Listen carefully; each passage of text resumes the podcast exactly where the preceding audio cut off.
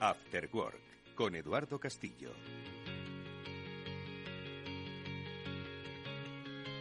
¿Qué tal? Muy buenas tardes y bienvenidos hoy a un programa especial en el que vamos a tomar la temperatura a cómo las administraciones públicas reaccionan ante uno de los grandes desafíos de nuestro tiempo, el de la ciberseguridad.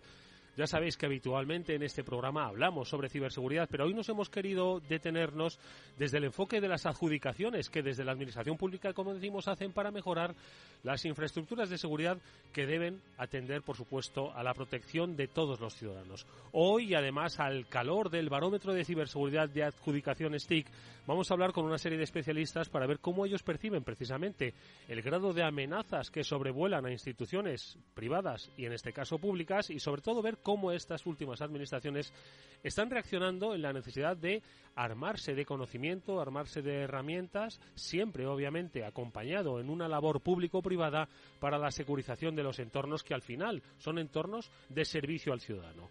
Pues eh, hoy en este programa especial no solo contaremos con los especialistas de adjudicación STIC, sino que también compañías conocidas para muchos de vosotros como son CrowdStrike, como es Symantec, como es Akamai Technologies o como es Checkpoint, pues hablaremos largo y tendido. Lo primero de todo, saludar a nuestros invitados. En primer lugar, Carlos Canitrot, es director de consultoría de adjudicación STIC. Carlos, muy buenas tardes, bienvenido, ¿cómo estás? Muy buenas tardes, Eduardo, muchas gracias, muy bien. Un placer saludarte. Ahora enseguida nos vas a dar algunos detalles de ese barómetro de ciberseguridad, que es el que yo creo que nos va a servir para determinar un poco cómo se está trabajando desde la Administración Pública precisamente en la eh, concesión de adjudicaciones, de contratos que mejoren, como decimos, la securización de esos, de esos perímetros. Y como invitados especialistas, hoy Miguel Ángel de Castro, ingeniero de ventas de CrowdStrike. ¿Cómo estás, Miguel Ángel? Buenas tardes. Buenas tardes. Un placer verte de nuevo por aquí. Gracias. Nos acompaña Julio Valpuesta, que es especialista en seguridad de la información eh, para España de Symantec. Julio, buenas tardes, ¿cómo estás? Encantado, buenas tardes. Está con nosotros Alberto Pérez, que es ejecutivo de cuentas de Akamai Technologies. Alberto, buenas tardes, bienvenido. ¿Qué tal, Eduardo? Muy bien, muchas gracias. Y cierra esta mesa Juan Bautista, que es eh, eh, Juan Bautista López, que es eh, ejecutivo de cuentas en Checkpoint. Juan, ¿qué tal? Muy buenas tardes, bienvenido. Buenas tardes, Eduardo, muchas gracias. Bueno, lo primero de todo, barómetro de ciberseguridad de adjudicaciones TIC. Eh, referido al año 2022, ¿cómo se han comportado las administraciones públicas? ¿Cómo van trabajando en esas adjudicaciones para mejorar pues esos perímetros y muchas otras cosas más? Ojo, que no solo es perimetrar de seguridad, sino también fomentar la cultura de ciberseguridad, proteger entornos, eh, mejorar los equipos. Eh, por hacer una visión general, Carlos, eh, ¿qué os ha dicho este informe con respecto a otros eh, anteriores que habéis desarrollado desde adjudicaciones TIC? Eh, bueno, pues lo que nos dice es que las inversiones van por muy buen camino.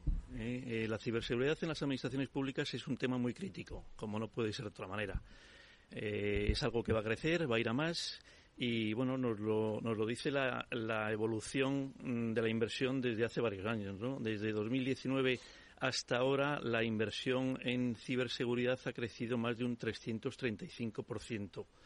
Eh, hemos pasado de 52 millones aproximadamente en 2019 a más de 227 millones de euros eh, invertidos en, en, el pasado año 2022. Solamente en el último año, de 2021 a 2022, la inversión ha crecido más de un 140%. Es decir, son unas cifras eh, espectaculares, ¿no?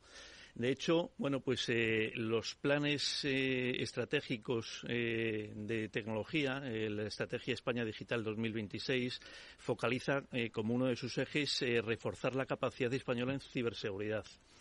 Incluso también el plan de recuperación, transformación y resiliencia habla de la, de la, ciberseguridad como un vector estratégico para impulsar la digitalización.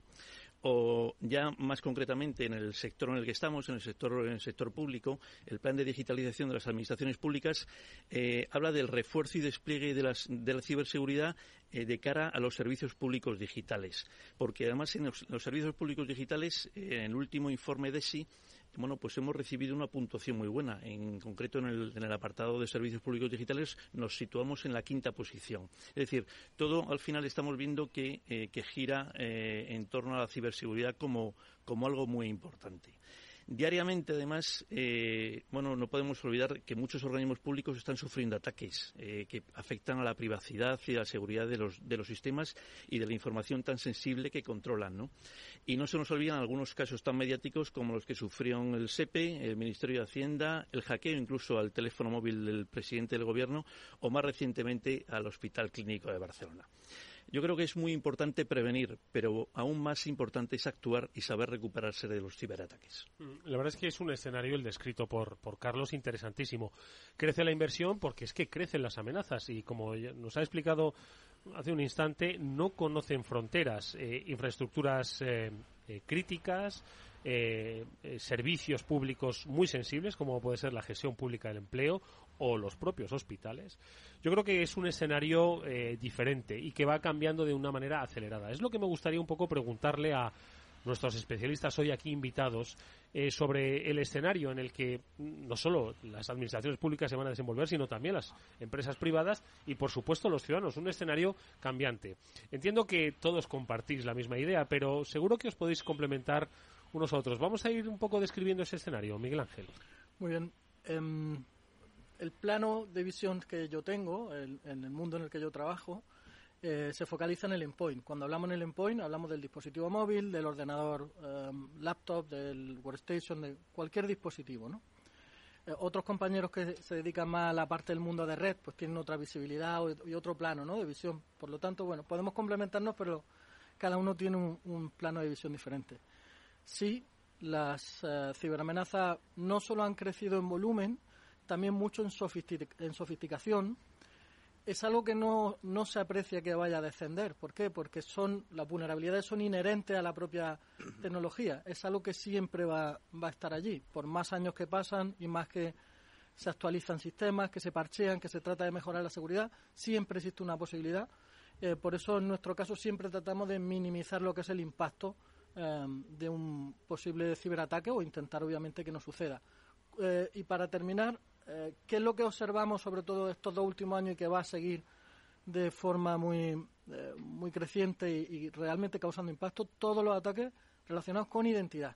Cuando hablamos de identidad es alguien que tiene tus credenciales o alguien que utiliza exploit, es decir, ataque a protocolos conocidos implicados en lo que significa la identidad como término general, em, para poder acceder a los sistemas. ¿no? Y como hemos visto a día de hoy, como digo, es crítico. Julio. Eh, bueno, eh, para comentar a Miguel Ángel, hay un punto muy importante que es la forma de cambio trabajar que, tenemos después de la pandemia. Eh, ha comentado que toda la parte del endpoint hemos visto que hemos, trabajado, hemos cambiado a trabajar tanto dispositivos móviles, distintos equipos, ya sean corporativos o no corporativos, que acceden a recursos, que acceden a la parte de, la compañía que se encuentran en distintos sitios. Puede ser sitios como, como antes, que eran un premise, en un servidor, o ahora recursos que se encuentran en, en la parte eh, de cloud, ¿vale? Como, como puede ser eh, Office 365, eh, Google, etcétera. ¿Vale? Es muy importante saber cómo ha habido este, este cambio de, de método, metodología de trabajar tanto en las empresas públicas como en la empresa privada. Mm. Em, identidad, cambios en los hábitos y en la forma en la que trabajamos. ¿Qué más aspectos definen el tiempo el tiempo de hoy? Bueno, nosotros eh, desde Akamai sí cubrimos un amplio espectro de, posibilidades de ataque, ¿no? Desde cualquier eh, equipo activo que esté expuesto a Internet o mm, desde el punto de vista de, la mejora y, de eh, acortar o minimizar el, vector de ataque que pueden tener cualquier cualquier cliente, bien de administración pública o de administración privada en, su red. ¿no?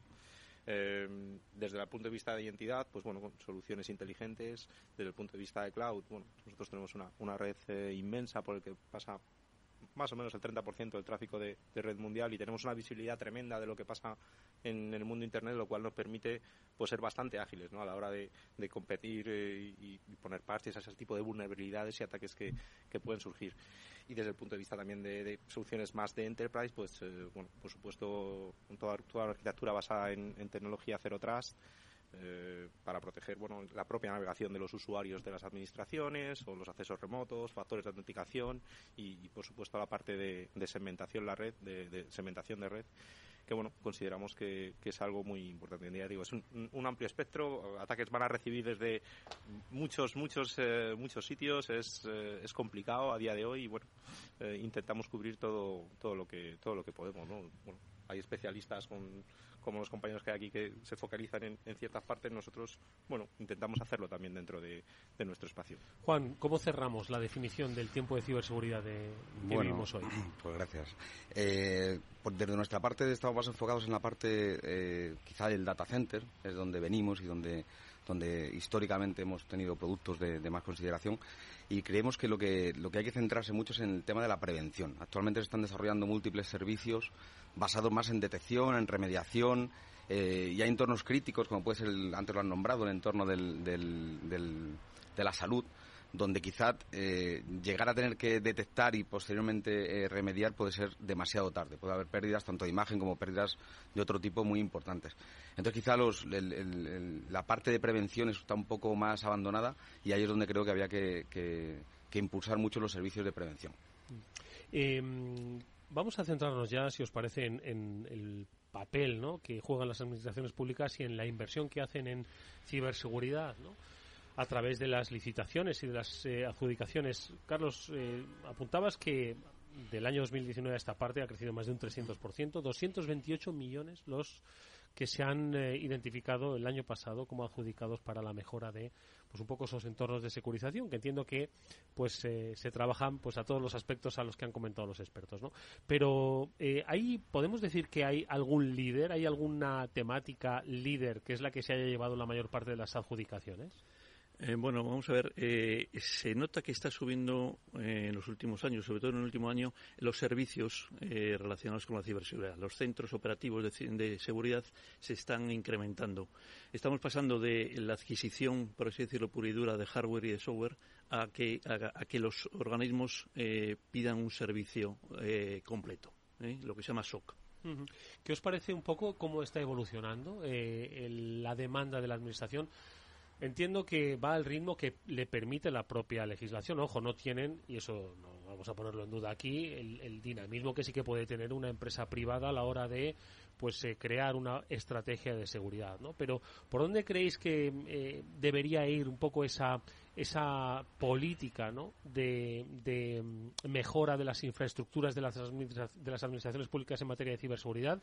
Hay mucho respecto a la concienciación, el papel de INCIBE, ¿no? En toda esta mejora, pero desde vuestro punto de vista, ¿se puede hacer todavía mucho más, Miguel Ángel? Sí, yo creo que en los dos últimos años eh, ha habido realmente un cambio y una aceleración en lo que está haciendo la administración pública, sobre todo para aquellos sistemas de protección más obsoletos que no son capaces de afrontar los riesgos eh, que hay hoy en día, porque son más sofisticados y por, por, el volumen, como decíamos al principio.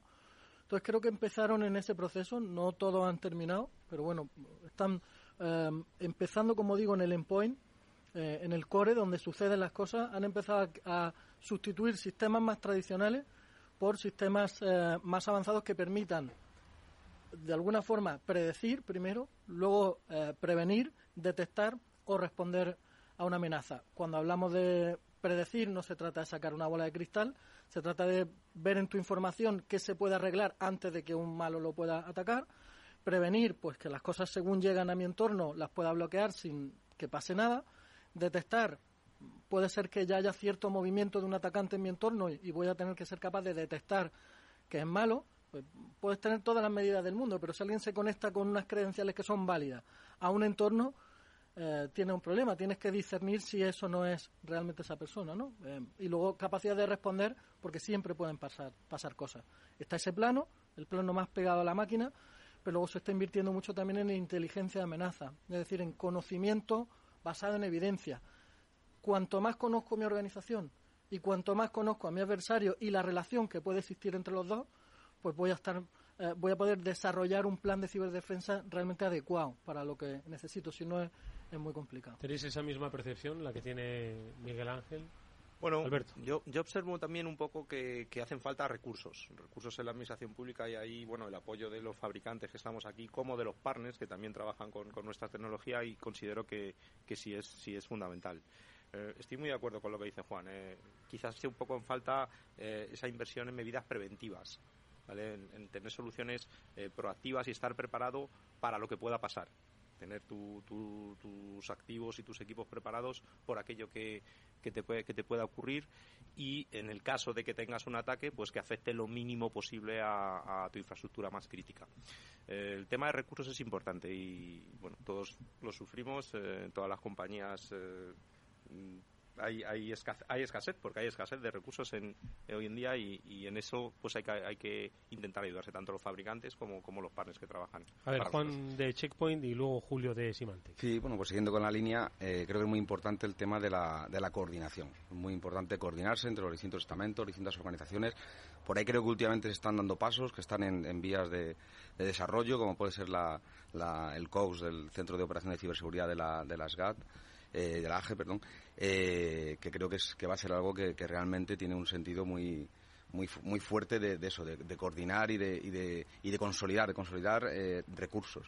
Aunque está, estoy totalmente de acuerdo con que faltan recursos, siempre se ha dicho que en el mundo de la ciberseguridad siempre faltan recursos, pero la consolidación de tecnologías y por eso sobre todo que, que, cuando llegue el momento de que haya algo pase algo crítico algo grave sepamos dónde hay que mirar y sepamos quién tiene que trabajar y quién tiene que actuar como he comentado, es muy importante la labor de los fabricantes en este, en este eh, punto. Es decir, tenemos que intentar ayudar lo máximo posible a nuestros clientes, ya sea en el sector privado como en el público, a la hora, a la hora de, sobre todo, adoptar el, producto. Es decir, es importante que tengan las herramientas, pero también saber usarlas es muy importante. Es decir, de nada sirve tener una solución de EDR, de endpoint, si no saben o no está bien configurada. Tenemos que, desde nuestra parte, desde el parte tanto de los fabricantes como de los partners, eh, poder adoptar lo máximo posible las herramientas eh, para nuestros clientes.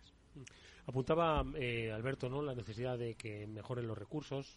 los resultados del informe del barómetro de ciberseguridad de adjudicación STIC, Carlos, pues hablan de 228 millones, que iba creciendo un 4% con respecto a, eh, si lo tengo, no, que es el 4% de las inversiones públicas en tecnología. Es decir, que todavía pues, hay muchísimo camino por recorrer. Es cierto que es tendencia al alza, pero yo no sé si se va a cubrir al ritmo que necesita un poco el, entorno de amenazas que se está viendo. Bueno, esa es la gran duda, ¿no? Yo creo. Eh, de todas formas, eh, vamos a ver, ese 4% hay que relativizarlo, porque eh, las inversiones este año han sido excepcionales en general en, las administraciones públicas. Hemos superado los 6.500 millones de euros en total. Entonces, ese, ese 4%, lógicamente, eh, bueno, pues en porcentajes es, eh, puede parecer bajo, pero mm, si nos vamos al valor absoluto, esos 228 millones, con ese crecimiento que ha habido, yo creo que es un valor muy importante. Eh, si esos 228 millones eh, hubieran ocurrido en un año normal de inversión, estaríamos hablando de alrededor de un 12 o de un 15%, que bueno, pues que, ya es un porcentaje mucho más eh, elocuente, ¿no? por decirlo, más atractivo. Pero aún así, lógicamente, yo creo que además es uno de los retos de las administraciones públicas. Los recursos, como han citado, son es uno de los de, las dificultades con las que se enfrentan los organismos públicos a la hora de afrontar las medidas de seguridad adecuadas que necesitan. Eh, aparte de los recursos, y también lo apuntaba un poco eh, Juan Bautista de, Checkpoint, un poco de coordinación. Entiendo que hay muchos más desafíos ¿no? que tienen ahora mismo las administraciones públicas. No olvidemos también los diferentes niveles de administraciones públicas que hay. Tenemos administraciones de carácter estatal, eh, de carácter regional, provincial, local, todas ellas conectadas. ¿no? Y entiendo que no solo la organización, sino también los propios recursos, pero también las capacidades, el conocimiento y o sea, hablar así, el, el, recurso humano, el talento, ¿no? ¿Cuál, ¿Dónde diríais que mm, eh, están los principales desafíos de las administraciones? ¿Qué es lo que podemos mejorar ahora mismo? ¿O qué, cuál es la barrera que deberían superar aparte de la necesidad del recurso? Eh, una mayor coordinación, como apuntaba Juan, la necesidad de tener profesionales, que no hay tantos como debería. ¿Cuál apuntáis? A ver, Miguel Es que en cualquier SOC, lo hablábamos hace un momento, cualquier eh, centro de operaciones de seguridad, solo hay tres cosas que lo hacen funcionar. Son las personas, los procesos y la tecnología. No hay más. Pero tienen que funcionar los tres. La tecnología tiene que ser adecuada, las personas tienen que tener la formación adecuada también. Yo no estoy tan de acuerdo en que falta talento. Yo creo que lo que falta es inversión en personas que tienen talento, que no es lo mismo. Y luego los procesos, que los procesos nacen de tener buenas personas trabajando con buena tecnología, ¿no? Y definir, es simplemente definir un marco de trabajo. Si esas tres cosas funcionan, perfecto. Y insisto, muchas veces no es cuestión de que no haya talento, de que no haya una buena tecnología. Tienen un coste y es un coste que muchas veces no es el, el, criterio de selección muchas veces no es el económico, o sea, suele ser el económico pero a la baja, no el de calidad, ¿no? Entonces, bueno, eso eso genera problemas en esas dos patas, ¿no? Porque los procesos nacen al final del trabajo. Sí, totalmente de acuerdo, en, sobre todo en todo, pero en lo último que ha dicho incidir en, eso. Cuando vemos los pliegos seguimos viendo todavía mucha, mucha importancia en el valor económico y únicamente económico. Creo que va mejorando, siempre va mejorando, pero las fórmulas de evaluación siguen siendo con un valor muy grande del económico y como has dicho tú, eh, la tecnología es algo muy importante y deberían valorar que esa tecnología sea la adecuada en cada momento y que sea una tecnología que realmente cubra las necesidades del proyecto. Y, tecnología, por supuesto, bien explotada, como, bien comentabas. Eh, de nada sirve tener una herramienta súper potente si no le vas sacando eh, todo, todo el partido que puedes sacar eh, de ella, ¿no? Y ahí nosotros tenemos una labor fundamental, ¿no? De, evangelización, de, de, enseñar a explotar tanto a esos usuarios finales o a estos clientes finales de la administración pública como, como a partners que exploten nuestra tecnología el el hacer sacarle punta, ¿no? El, aprovechar al máximo todos los recursos que se dan porque somos, bueno, ofrecemos soluciones que, que, evolucionan continuamente. O sea, esto no, no es que yo, mira, yo tengo una solución y aquí ya eh, se, acaba el mundo, sino que esto va en continua evolución y tenemos que estar siempre, eh, bueno, pues eh, enseñando y, haciendo ver que, se puede explotar. Julio y Carlos. Hay un punto muy interesante también que lo ha comentado, las distintas organizaciones que hay, tanto central como comunidad autonómica, como locales, hay un punto fuerte que tenemos que se está eh, yendo y que cuando le damos un palo a, los, gobernantes también hay que decirle, hay que lavarle, esa centralización de, recursos. Ha habido una nueva corriente de, oye, ¿por qué estamos eh, trabajando de forma independiente, diferentes ministerios, eh, autonomía, etcétera, que se está centralizando en una única gobernanza? Es algo muy interesante que, estamos viendo en el sector y que creo que hay que alabar como ha comentado antes, como se ve que hay muchas eh, distintas agencias, cuando se, cuando se centraliza en, una de ellas, yo creo que es un gran punto de mejora. Carlos. Sí, yo quería hacer un comentario sobre algo que ha dicho Miguel Ángel sobre el tema del talento. Y es que yo creo que ahí es un melón, yo creo que hay que abrir, ¿no? Eh, el tema del talento, las administraciones públicas eh, chocan con, con, con, el dinero que se pueden gastar, ¿no?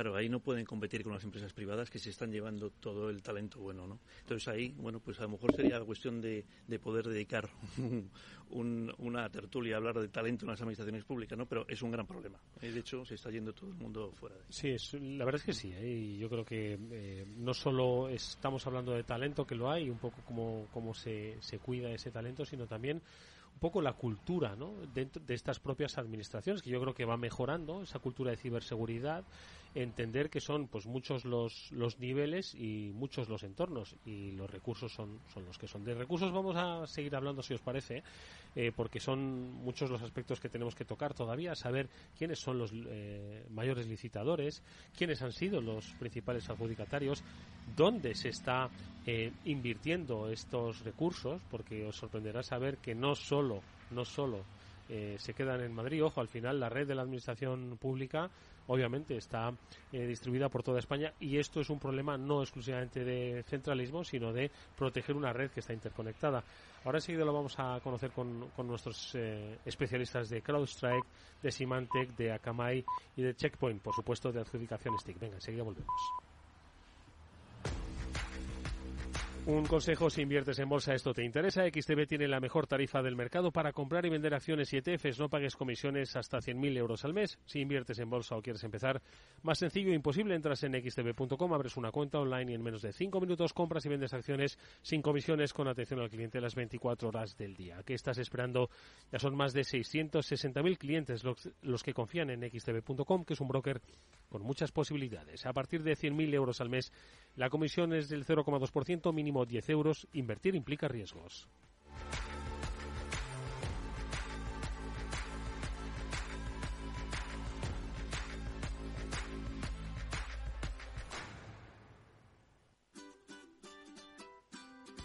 Mesa y Descanso es el programa donde Mar Romero te acerca cada fin de semana los mejores productos, te invita a disfrutar de los buenos vinos de cada denominación de origen y a conocer restaurantes y lugares de ocio con un encanto especial. Mesa y Descanso, los domingos a las 13 horas, aquí en Capital Radio.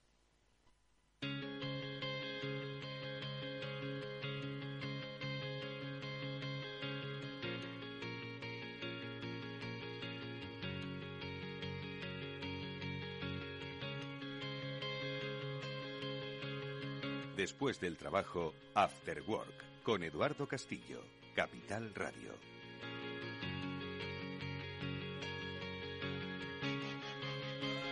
Estamos en un programa especial sobre adjudicaciones en tecnología y lo estamos haciendo desde la óptica de las adjudicaciones y las inversiones de las administraciones públicas en ciberseguridad. Lo hacemos con Carlos Canitrot, el director de consultoría de adjudicaciones TIC. Está también con nosotros Miguel Ángel de Castro, que es ingeniero de ventas de CrowdStrike. Está Julio Valpuesta, que es especialista en seguridad de la información de Symantec. Alberto Pérez, ejecutivo de cuentas de Akamai y Juan Bautista López Moreno, que es ejecutivo de cuentas de Checkpoint. Estábamos hablando de que se nota una mejora eh, por parte de las administraciones públicas en cuanto a la inversión, aumento de los recursos. Todavía son necesarios muchos más recursos para hacer frente a un escenario de cambio en el que también apuntaba Carlos Canitrot eh, que están entendiendo que la inversión tiene que ser en otra dirección, no solo exclusivamente en eh, hardware, vamos a hablar, sino de una estrategia completa de ciberseguridad. Pero también por acabar de definir cómo se está moviendo el capítulo de las inversiones, o en este caso las licitaciones en tecnología de ciberseguridad de las administraciones públicas, preguntar eh, qué más ha llamado la atención de este barómetro de ciberseguridad del año 2022 con respecto sobre todo a las eh, regiones, provincias, áreas que están invirtiendo más en ciberseguridad. Nos va a llamar mucho la atención, Carlos.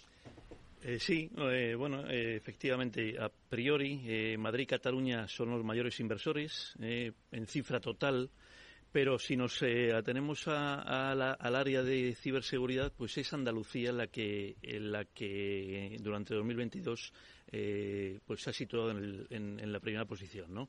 Andalucía, Cataluña y País Vasco. Ese es el, trío vencedor. Eh, vamos a ver, esto no significa, eh, bueno, significa, tiene mucho significado, por supuesto, pero al final hay que verlo como un global. Muchas veces las adjudicaciones es como nosotros las procesamos, eh, las sumamos cuando aparecen publicadas y, hay muchas veces que los organismos tardan tiempo en publicar las, eh, las adjudicaciones. Dicho esto, esto pasará en todas las, eh, en todas las comunidades y ese es el, el, podio que, que, vamos, que, ha quedado Andalucía, Cataluña y País Vasco. Oye, ¿quiénes han sido los principales licitadores y a su vez quiénes han sido los principales adjudicatarios, Carlos? Sí, bueno, vamos a ver obviando que lógicamente que AGE es la mayor como zona, o si podemos decir la, Administración General del Estado como zona es la, zona que más, eh, que más invierte, pues el principal eh, organismo eh, adjudicador ha sido la Secretaría General de Administración, Digital, la SGAT. En segunda posición está, el GIS, la Gerencia Informática de la Seguridad Social, y en tercera posición AENA. Eh, entre esos tres eh, organismos pues suman eh, casi 100 millones de euros de, adjudicaciones. Bueno, pues son como, como refleja este barómetro de ciberseguridad de adjudicaciones TIC, pues unas cifras muy significativas. No sé si de, de ellas os llama la atención, queréis hacer algún comentario. Es obviamente razonable, ¿no? Que sean pues todas las comunidades las que participen en estas inversiones, no solo Madrid y Barcelona, ¿no? Al final pues es en estas dos eh, grandes eh, ciudades ¿no? donde se ubican muchos de los principales bueno pues centros no públicos de gestión de datos de gestión de la información pero no sé si os ha llamado la atención algo en particular el Ángel no la verdad que bueno entiendo que además irán subiendo y bajando las cuotas de inversión en función también de las necesidades que vayan teniendo y que de un año a otro eh, irá irá variando pero no, entiendo, por volumen entiendo también Andalucía es una zona muy, muy extensa. Em, y luego hay administraciones, tanto las locales como las generales, que también son muy dispersas, ¿no? Que están por, algunas de ellas por toda España, no sé, la Gerencia Informática de la Seguridad Social, por ejemplo, que mencionabais, es una de ellas, ¿no? bueno, eh, no sé, no sé cómo después hacen ese cálculo, ¿no? De cuánto dinero acaba en cada región, pero bueno, a priori nada, nada sorprendente. Julio. Yo me imagino, Carlos, que eso va cambiando, ¿no? Dependiendo de cada eh, análisis, de cada publicación que hoy ha sido Andalucía. Bueno, sí, lo, nosotros lo paramos a 31 de diciembre. Lo que a 31 de diciembre esté adjudicado es, es como se computa y se suma. Juan. Pues sí, supongo que va cambiando en base a cuando toque renovar las infraestructuras en cada, en cada, en cada lugar. Pero sí que es verdad que es, es, remarcable el, o sea, la, apuesta por, por tecnología en general y por ciberseguridad en particular de Andalucía. He estado viendo, por ejemplo, Málaga como un foco de tecnología muy importante eh, y que, bueno, pues que, es, es bienvenido, evidentemente. En... Alberto. Bueno, yo supongo que también irá cambiando. Al final, los recursos que hay cada comunidad autónoma o cada organismo, esas partidas que tiene para, para hacer inversiones van variando a lo largo de, a lo largo de, los, de, los, meses y de los años. Y seguramente si nos vemos eh, ojalá nos veamos aquí dentro de un año la foto será un poco un poco distinta no bueno eh, lo que hace falta es que esos recursos lleguen y luego bueno la capacidad que tenga cada administración pública para ir repartiéndolos no tienen mucho que repartir y mucho que y mucho que pensar en dónde en dónde invertir no hay muchas opciones. Y en el mundo de ciberseguridad muchísimas cosas que hacer. Entonces bueno irá irá cambiando seguro. Miguel Ángel. Eh, em, hay una cosa que sí que no me sorprende, que AENA que gestiona todos nuestros aeropuertos gaste dinero en ciberseguridad es lógico, al final no hablamos solo de security, también de safety, es decir, de, mm. seguridad no solo de máquinas, sino de personas, tienen que tener un entorno seguro. Y obviamente la GIS pues también eh, almacena datos que son bueno muy importantes y que no pueden fugarse, ¿no? Entonces, bueno, no es, no es sorprendente. No, un, detalle a tener en cuenta es que, eh, lógicamente, las entidades pequeñas, los ayuntamientos, también están invirtiendo mucho en, ciberseguridad. Andalucía, lógicamente, por la extensión y por el número de provincias, es la comunidad que yo creo que más ayuntamientos tiene, lógicamente, entonces eh, todo suma para que eh, se sitúe en primera posición. Mm. En cualquier caso, decías, Carlos, al principio hemos vivido incidentes que han afectado a eh, diferentes eh, instituciones, eh, administraciones públicas. Yo no sé si estas en el escenario de amenazas son el principal objetivo de los países y si vamos a asistir desde vuestra perspectiva a más episodios como el que se ha vivido en el hospital clínico. Claro, estamos hablando de infraestructuras críticas como es el caso de AENA, pero claro, también no deja de ser una infraestructura bloquear los servidores de un, de un hospital y el acceso a las historias clínicas es bastante grave, ¿no? Sé si estos eh, vamos a ver un incremento en el futuro de este tipo de, ataques y amenazas. lo, lo, que es relevante, y lo decíamos al principio, ¿no? El conocimiento del adversario es fundamental para poder prepararte y para saber qué pasa. Cuando hablamos de cibercrimen, es decir, la motivación es la monetización, el dinero, obviamente van a seguir. ¿Por qué atacan un hospital? Pues porque la urgencia para pagar de un hospital siempre va a ser mayor si lo dejas sin historial clínico, si lo dejas sin pacientes, si lo dejas sin forma de comunicarse con nadie, es decir, em, buscan, eh, buscan organismos o buscan verticales eh, que, necesiten realmente sus sistemas informáticos para obligarlos a pagar. Y que no se nos olvide que no solo cifran sistemas, también se llevan datos para hacer doble extorsión, vender ese eh, y, publicarlo hasta que hasta que pagan, ¿no? Entonces, por un lado es, es así, pero por otro lado, y lo hemos visto también mucho a partir de la guerra de Ucrania, pues tiene atacantes de Estado-Nación, patrocinados por Estado-Nación, cada uno con unos objetivos y una motivación concreta. Se ha visto un repunte alto con el COVID y con la guerra de Ucrania por temas de robo de información de vacunas. En España se ha hecho público que esto nos ha pasado. Eh, entonces, bueno, ¿lo vamos a seguir viendo? Sí, sin duda, sí. Hmm. Yo considero que va a ir incrementándose también. De hecho, bueno, lo que conocemos es lo que se publica. Habrá muchas cosas que, ni siquiera que ni siquiera sabemos. Pero hoy en día prácticamente casi todas las eh, entidades públicas y privadas están siendo atacadas. De una manera o de otra están siendo atacadas. Y bueno, es, es el momento de, de empezar a crear ese escudo defensivo ¿no? para, para poder hacer frente a todo este tipo de amenazas que, crecerá seguro. Julio. Como ha dicho, cada vez las, amenazas cada vez son más difíciles de detectar, son cada vez más complejas y es necesario eh, seguir invirtiendo ahí. Y es normal que todas estas eh, agencias o compañías dentro del sector público refuercen su, defensa. Ahí, Carlos, uno de, las, eh, de los proyectos, yo creo, más destacados que además reflejáis en el, en el barómetro, que es el desarrollado por el, por el INCIBE, eh, una de las eh, quizás eh, grandes actuaciones que ha sido el de producción multimedia para identificar y desarrollar contenidos de sensibilización y divulgación para la ciberseguridad, ¿no? Sí, efectivamente, ha sido uno de ellos. Eh, de hecho, INCIBE se sitúa, me parece que está en cuarta posición como, como organismo más inversor en ciberseguridad. ¿Qué os parece que eh, es importante y se destaca siempre, ¿no? Desde, desde las instituciones la concienciación, la sensibilización, la toma de conciencia, pero que se haya eh, situado un, proyecto, ¿no? De, de cultura de, de, ciberseguridad en cuarto lugar, ¿qué, qué os parece? Bueno, yo siempre he pensado que es, obligatoria, muy obligatoria la concienciación. De hecho, siempre pienso que eh, cuando vas a cualquier profesional que maneja una máquina, la máquina que sea, un coche, una máquina de, industrial, siempre tiene que tener certificaciones, está obligado a saber mucho sobre esa máquina.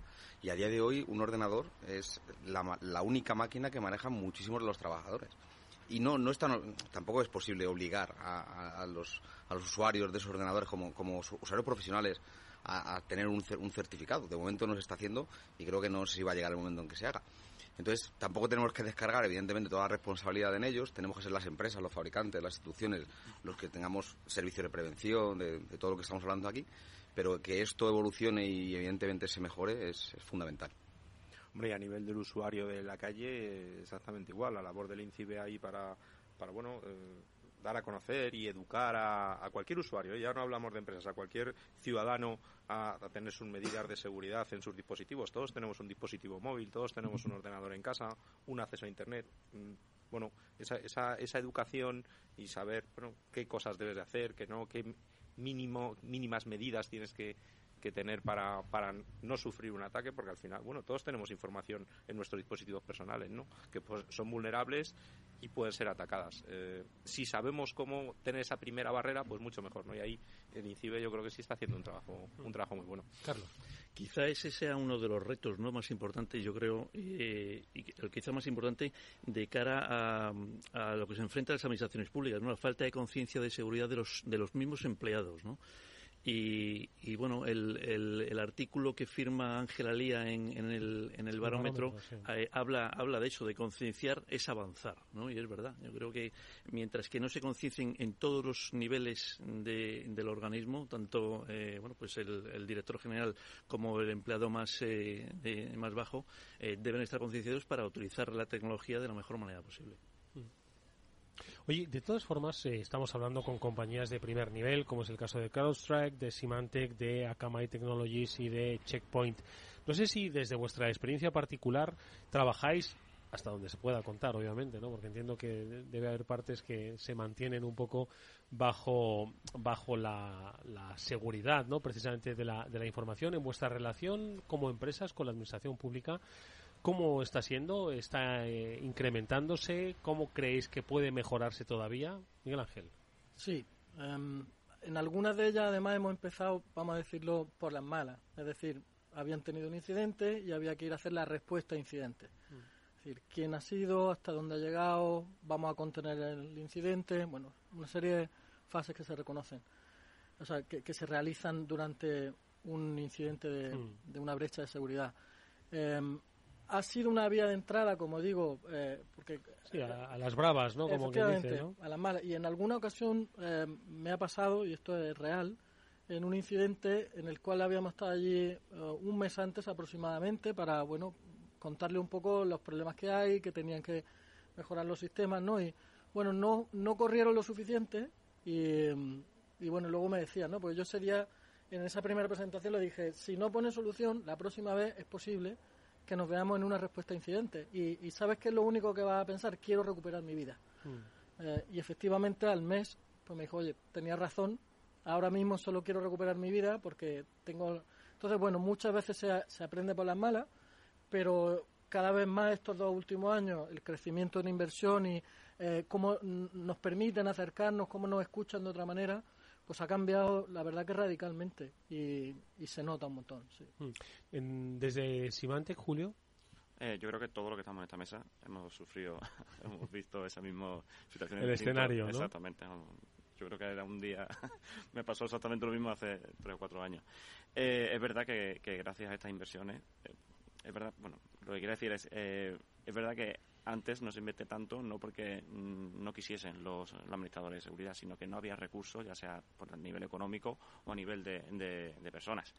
Ahora es verdad que gracias a, la concienciación que está, que está habiendo del mundo de la ciberseguridad, eh, estos recursos, como estamos viendo en los estudios, se está, aumentando y hace posible que, podamos eh, llegar a, poder eh, hacer esa inversión en el mundo de la ciberseguridad.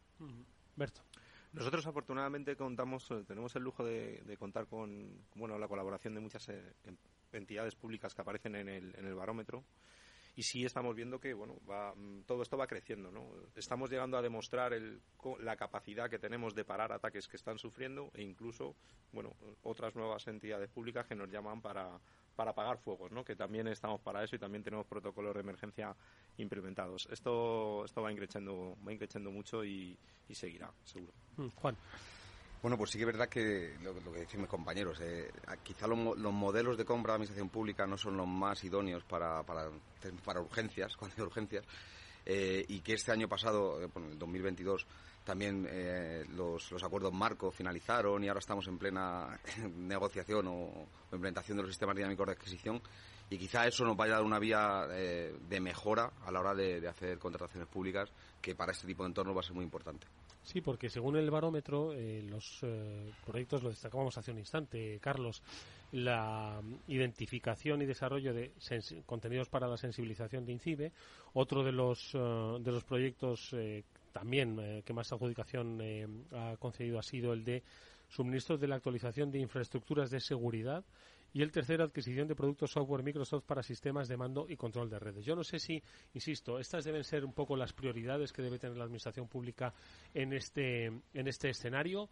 Son correctas, pero deberían tener otros, otros eh, objetivos. ¿Cómo lo veis? Es que son muchos, son muchos los vectores de ataques que pueden surgir. Entonces, bueno, en esta ocasión, en este barómetro han salido esas, esas tres eh, opciones, pero vuelvo a insistir, el año que viene habrá, habrá otros, otros proyectos que surjan porque bueno, una de las dificultades que también tienen tanto los CISOs de, entidades privadas como, los CISOs de entidades públicas es, bueno, tengo una cantidad de, dinero y tengo que, decidir dónde, cuál, cuál es lo que considero que sea mi prioridad, ¿no? Para nosotros, los fabricantes, lo prioritario es lo nuestro, ¿no? Pero, pero bueno, ellos tienen que tomar también esa decisión, ¿no? Mm. volviendo también un poco al tema, ¿no? De, oye, pues es un proyecto de concienciación el que más ha invertido y tal.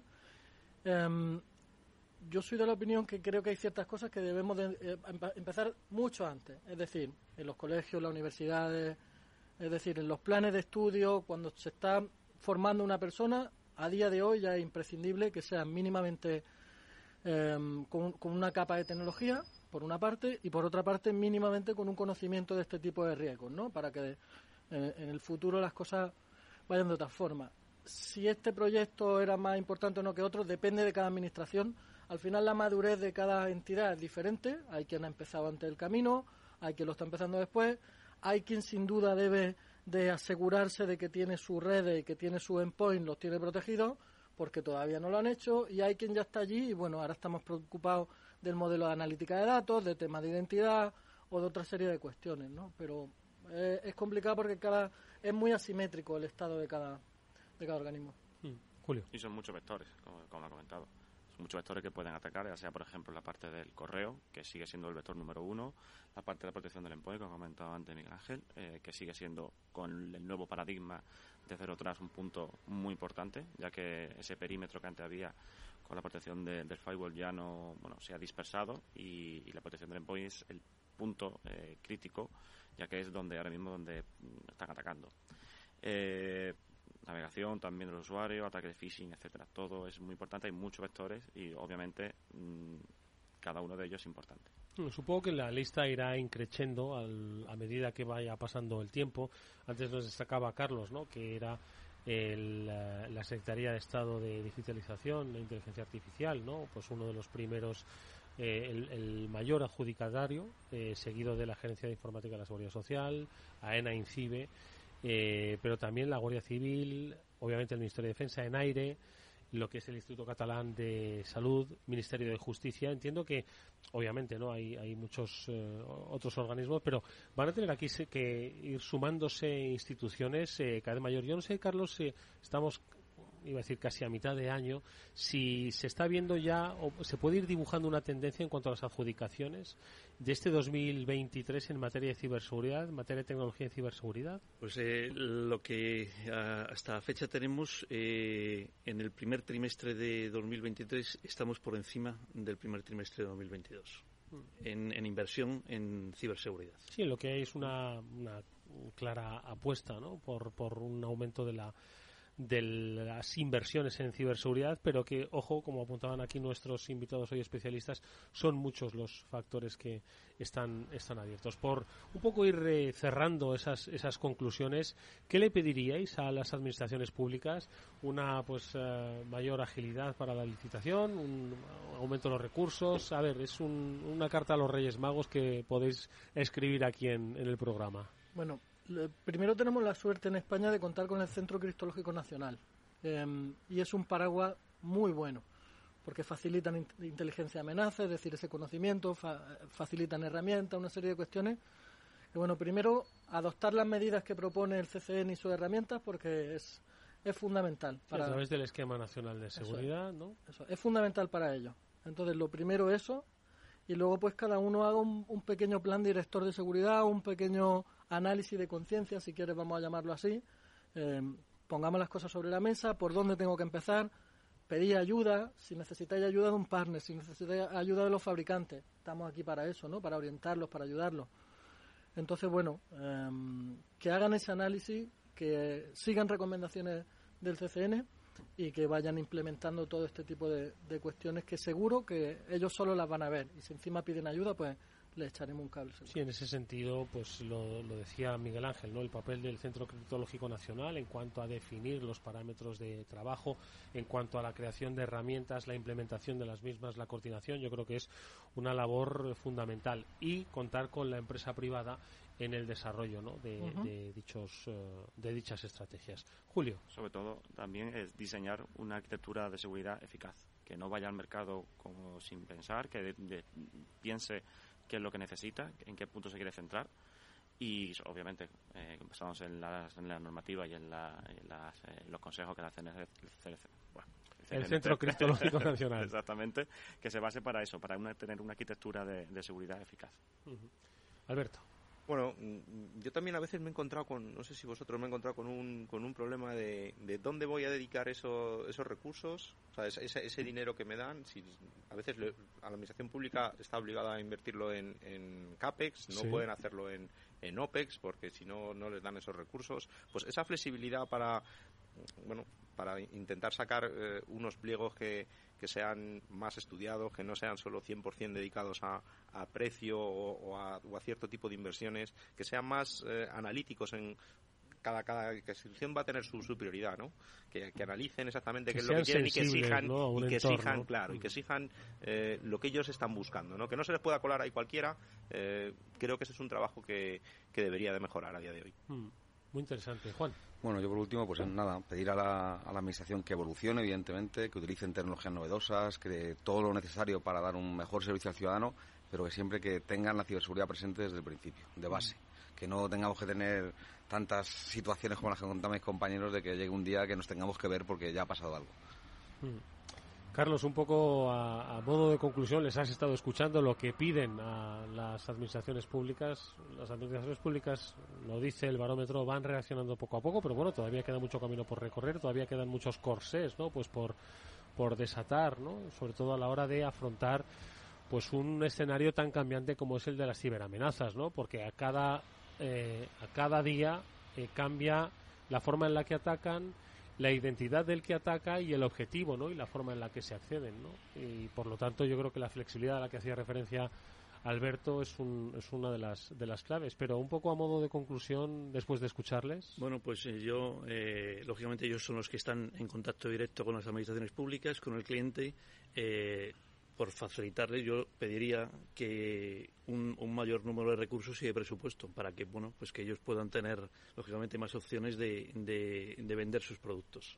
Bueno, pues es algo que esto pues lo dirá el próximo barómetro de ciberseguridad de adjudicación STIC, que definirá pues cuál es el escenario ¿no? el que se está desenvolviendo la administración pública, cuáles son esos focos eh, que demandan a través de las licitaciones quiénes son los protagonistas eh, de esas adjudicaciones y sobre todo quiénes son los emisores, porque como hemos dicho, tiene que ir evolucionando y esto al final es una red de, diferentes escalas, diferentes niveles, la que tiene que atender desde un ayuntamiento, ojo que no hemos comentado aquí, parece que se nos ha olvidado, ¿no? Que solo pues el ataque al SEPES ya, pero es que ha habido ayuntamientos en nuestro país que han quedado bloqueados, ¿eh? con lo que supone para el servicio al ciudadano y que al final estamos hablando no solo de lo que es un servicio público de empleo, lo que es el Instituto Nacional de Seguridad Social, sino que es que es el funcionamiento de los ciudadanos. Por lo tanto, yo creo que son muchos los aspectos que hay que ir eh, resolviendo y por fortuna y como yo creo que nuestros oyentes han podido comprobar, la empresa privada está obviamente no solo eh, al, eh, sensible hacia eh, el cambio de escenario de la ciberseguridad, sino también dispuesta a trabajar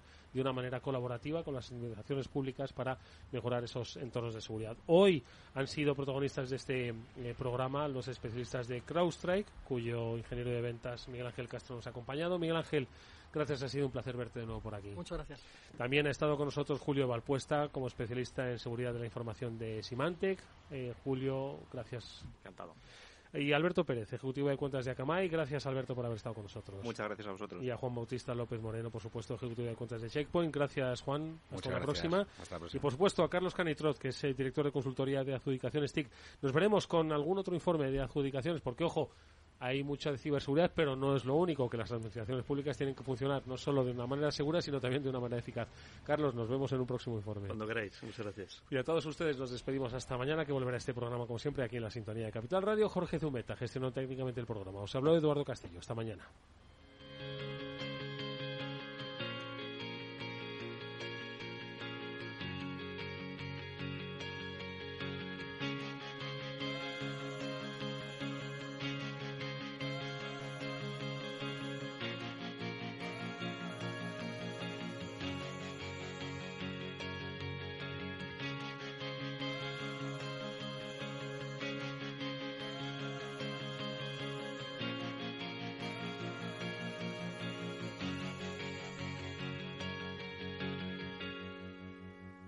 Eduardo Castillo en Capital Radio. After Work.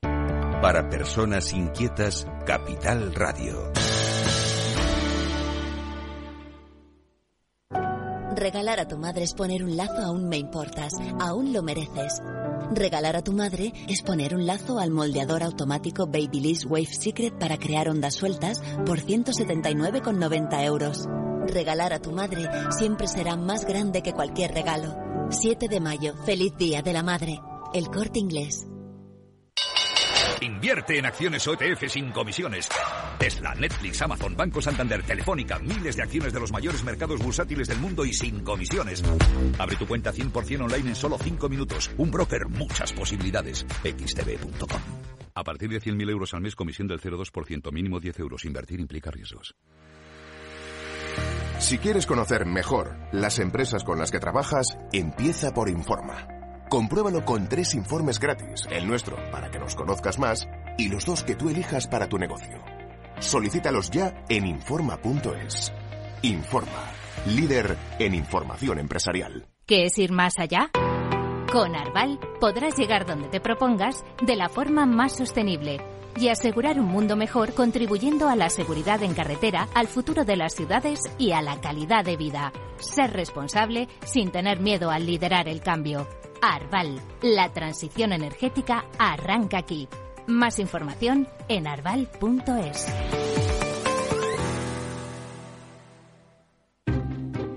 Inversión inmobiliaria acompaña al mercado inmobiliario en este nuevo ciclo. Todos los jueves de 10.30 a 13 horas, el inversor encontrará las claves para realizar su mejor inversión. La mañana de los jueves en Capital Radio tomamos el pulso al sector inmobiliario. Noticias, análisis de mercado y debates donde los protagonistas del sector podrán contar en primera persona los retos a los que se enfrenta el ladrillo. Inversión inmobiliaria pone la voz al sector inmobiliario.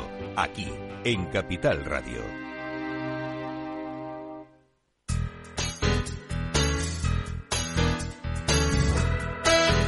Capital Radio, música y mercados.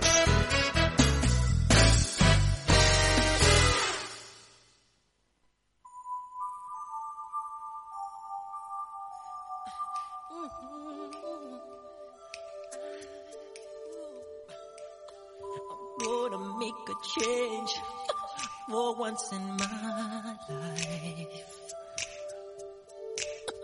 It's gonna feel real good. Gonna make a difference. Gonna make it right. As I turn up the collar on my favorite winter coat, this wind is blowing my mind. I see the kids in the street, but not enough to eat. Who am I? blind.